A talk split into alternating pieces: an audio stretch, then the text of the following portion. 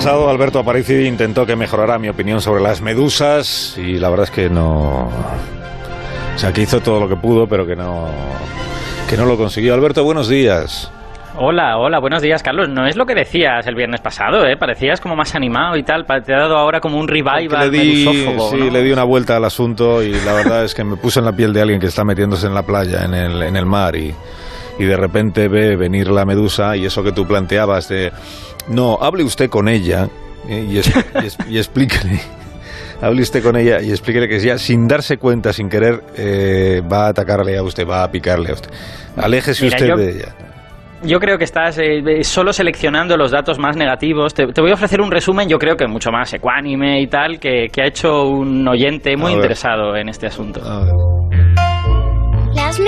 Medusas te pican en la playa nada más verte, pero no porque sean malas, sino porque hace millones de años eran super depredadores y ahora echan de menos ser las reinas de los mares. Además, las medusas fueron los animales que inventaron los músculos y las neuronas. Ah, y también duermen. ¿Lo sabías? Me lo ha contado todo Alberto Aparici. Mira, eso es algo como el niño. Para que las medusas parezcan adorables, pero, pero no lo son. No, yo nunca haría. Eh, bueno, sí, la verdad es que sí que lo he hecho. Pero, pero en realidad esto era una introducción. Hemos tirado de locutura infantil porque hoy, ya que es tu, último día, vamos a hacer un consultorio un poquito diferente. Vamos a hacer un consultorio infantil. Ah, es un Aparici te lo dice edición Kids, como se dice ahora en los concursos estos de la tele. Ah, qué bien, qué bien, qué bien. O sea, son los niños los que te han enviado preguntas. Sí, señor. Tú pues les habrás animado con chucherías o con lo que sea. vale, Aparici te lo dice Kids. Efectivamente, son, son consultas completamente espontáneas, nada de chucherías y de movidas de estas. Sí, sí.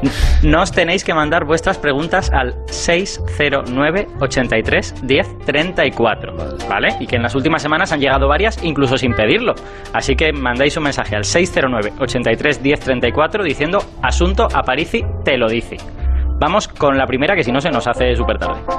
Asunto Aparici te lo dice. Si el meteorito no hubiera caído en la Tierra es que los dinosaurios hubieran sobrevivido, sobrevivido hasta hoy. Si no hubiera caído el meteorito, si tendríamos dinosaurios hoy. ¿eh? Es una buena pregunta. Es una buena pregunta, pero súper difícil, ¿no? Porque es una pregunta contrafactual. O sea, es si no hubiera pasado una cosa, ¿qué habría sucedido? Son preguntas súper difíciles de responder. Además, es algo que pasó hace 66 millones de años. Pero bueno, voy a intentar dar una, digamos, voy a intentar dar una especie de visión de lo que podría haber pasado.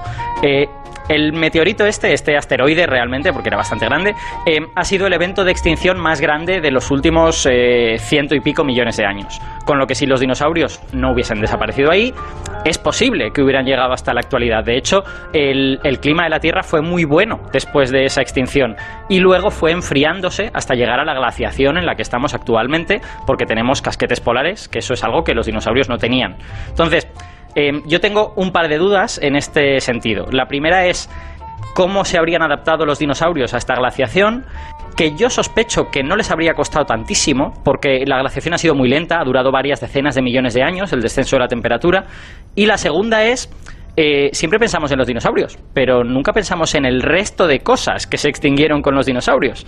Por ejemplo, cuando se extinguieron los dinosaurios, se extinguieron los pterosaurios también. Los pterosaurios son estos reptiles voladores que eran como primos de los dinosaurios. Entonces, a mí me genera muchas dudas si las aves serían tan importantes como son hoy en día si hubiesen tenido la competencia de los pterosaurios, ¿no? Hay, eh, digamos, de hecho, hay, hay muchas dudas en la comunidad de si las aves ya estaban haciendo la competencia a los pterosaurios antes de la extinción o no. Hoy en día da la sensación de que quizá no, pero, pero realmente el problema es que no sabemos qué habría pasado si no hubiesen quedado todos esos nichos vacíos. Si yo tuviera que apostar, yo diría, posiblemente hoy en día tendríamos descendientes de los dinosaurios. ¿Cuán parecidos serían a los dinosaurios? Pues no tengo ni idea, porque habrían pasado 60 millones de años. Pero, pero yo creo que sin eventos de extinción importantes en los últimos 60 millones de años, parece probable. Bueno, pues hay más consultas, ¿no? Porque si es un consultorio, será a Hay más. Vamos con la siguiente, venga. Venga, a ver. Hola Alberto, soy María y tengo 10 años. Tengo unas preguntas para ti. La primera es referente a los universos paralelos.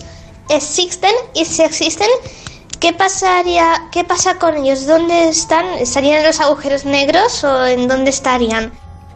Vale, voy. Esta, esta es otra pregunta. eh, bueno, esta voy a tratar de eh, responderla rápido, porque verdaderamente no tenemos una sola evidencia de la existencia de universos paralelos. Cero evidencias. Lo que nuestra oyente comenta de que podrían estar al otro lado de agujeros negros se debe a que las ecuaciones de los agujeros negros permiten que al otro lado del centro del agujero negro, que es una singularidad y es un punto que matemáticamente no sabemos eh, describir bien, pueda haber como una especie de anti-agujero negro, un agujero blanco. Pero hay cero pruebas de que tales cosas existan. Y de hecho, si hubiera agujeros blancos, los veríamos. Veríamos zonas del espacio de los que está saliendo materia continuamente. Y no hemos visto eso nunca. Entonces, eh, en los agujeros negros yo creo que no tenemos ninguna evidencia y de que haya otro tipo de universos paralelos tampoco.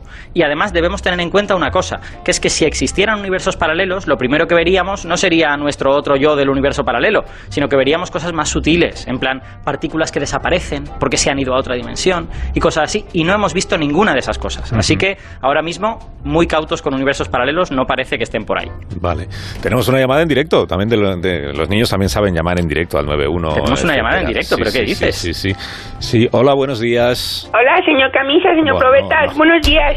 Joder, Buenos días, Mire, Arturito. es que he oído en mi transistorcito afanado de una obra de la construcción, por cierto, cercana, que están ustedes llevando a cabo esta mañana un consultorio científico para niños y quisiera saber, bueno, es una cuestión que tengo yo que me corroe. Sí, bueno, que sea rapidito, Arturito, de verdad que me tengo que ir de vacaciones. Vale, señor Ecuaciones, mientras le escuchaba disertar sobre los universos paralelos, he llegado a la conclusión de que el presente me atrapa. Quiero decir que el presente se repite una y otra vez y en todos ellos, en todos los presentes posibles, yo soy siempre un niño mísero e infeliz.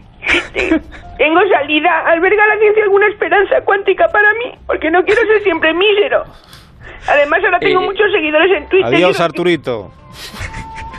Bueno, Arturito, tengo una mala noticia, que es que eh, aunque realmente hubiera universos paralelos, lo más probable es que el presente en el que vivimos no estuviera repitiéndose en ellos. Porque, el- eh, quiero decir, el presente en el que vivimos es heredero de cosas que pasaron en el universo primitivo y que eran súper aleatorias. Entonces, un pequeñito cambio en el universo primitivo puede provocar pues que el sistema solar no se forme donde se formó y que, se, que los planetas sean distintos. Entonces, aunque existieran esas realidades paralelas, probablemente no serían como ahora. Y ah, bueno, a lo mejor tú serías rico, no te digo que no, pero lo más probable es que ni siquiera existiéramos, ni tú ni yo. Ojalá. Entonces es un poco complicado. Ojalá.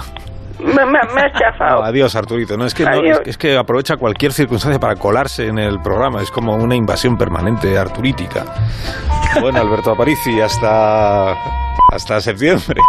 Hasta septiembre, uy, qué bien, me doy por renovado. Que Felices disfrutes, vacaciones. que disfrutes el verano con Begoña Gómez de la. Fuente a partir del próximo lunes. Qué maravilla. Las noticias del mediodía 11 en Canarias.